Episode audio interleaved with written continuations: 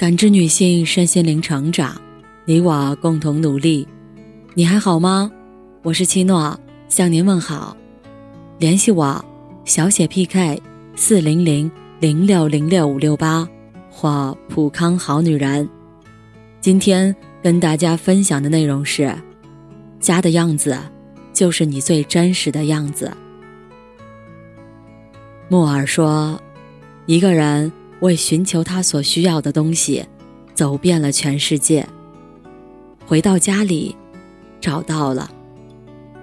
平凡你我，尘世中辛苦行走，不管在外面是鲜衣怒马、光彩照人，还是行色匆匆、步履沉重，回到家中，摘下面具，卸下防御，自由舒展，畅快呼吸，做回真实的自己。家的样子，才是一个人最真实的模样。可可说：“每个人的家对他自己都像是城堡和要塞。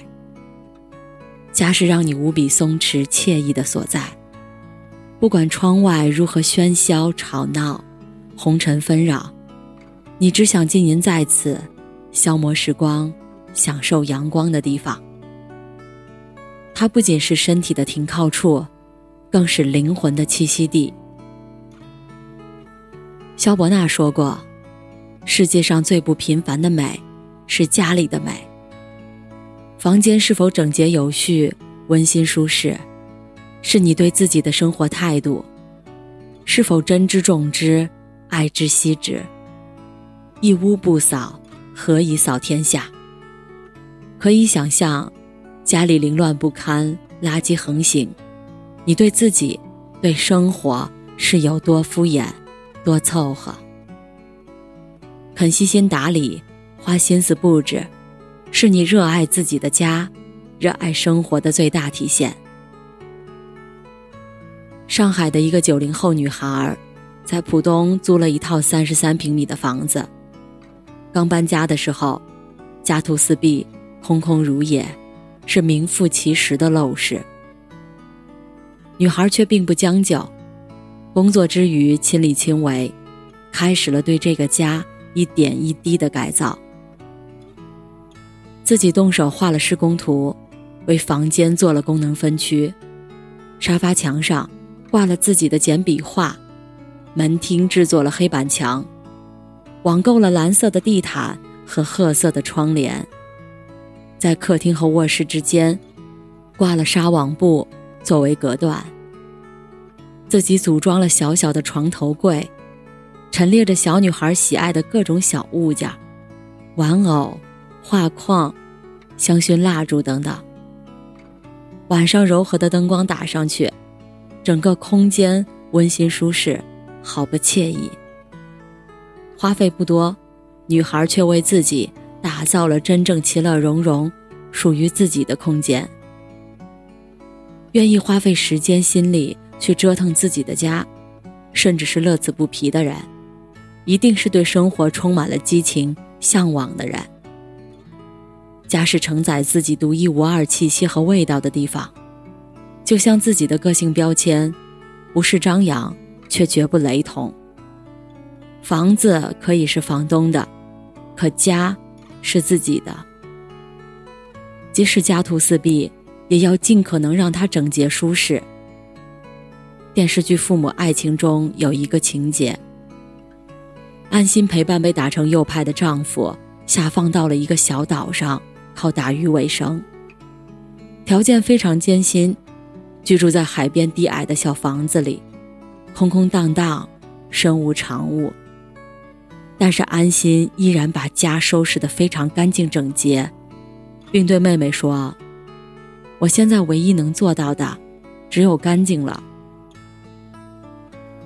不放弃对家的向往，就是不放弃对生活的理想，对明天的梦想。”赛约翰生说：“家居的快乐是所有志向的最终目标，是所有事业苦劳的终点。”虽说君子远庖厨，但是田家一耕作，竟污气尘烟。所谓生活，乃是有生气的活下去，而生气，则非厨房烟火所不能。过日子若不与厨房打交道，煎炒烹炸、焖溜熬炖、炊烟袅袅、香气缭绕，那样的日子，总似空中楼阁，不接地气，更不踏实。闺蜜的表妹，妥妥的九零后小美女一枚，结婚一年多，厨房都像刚刚装修完的一样，落了厚厚的一层灰，从不曾用过。原因是夫妻二人都不会做饭，每天轮流去两家父母处蹭饭。时间并不长，二人也就因彼此不能包容忍让，以致劳燕分飞。有人说过，婚姻若不落到吃饭穿衣这样的小事儿上，是难以长久的。晚清才子沈复与妻子芸娘粗茶淡饭相守一生。他认为的爱情就是：闲时与你立黄昏，灶前笑问粥可温。锦心制佳肴，素手调羹汤。喜欢炮制美食的人，必是会生活、爱生活、懂生活的人。鲁迅爱吃，家中还专门制定了每周的菜谱，什么红烧桂鱼、玉炖排骨、千张炖肉。都在菜谱上赫然在列。鲁迅尤其爱甜点，最爱萨琪玛，他认为甜品才是幸福的味道。张大千不仅爱吃，还擅长烹饪。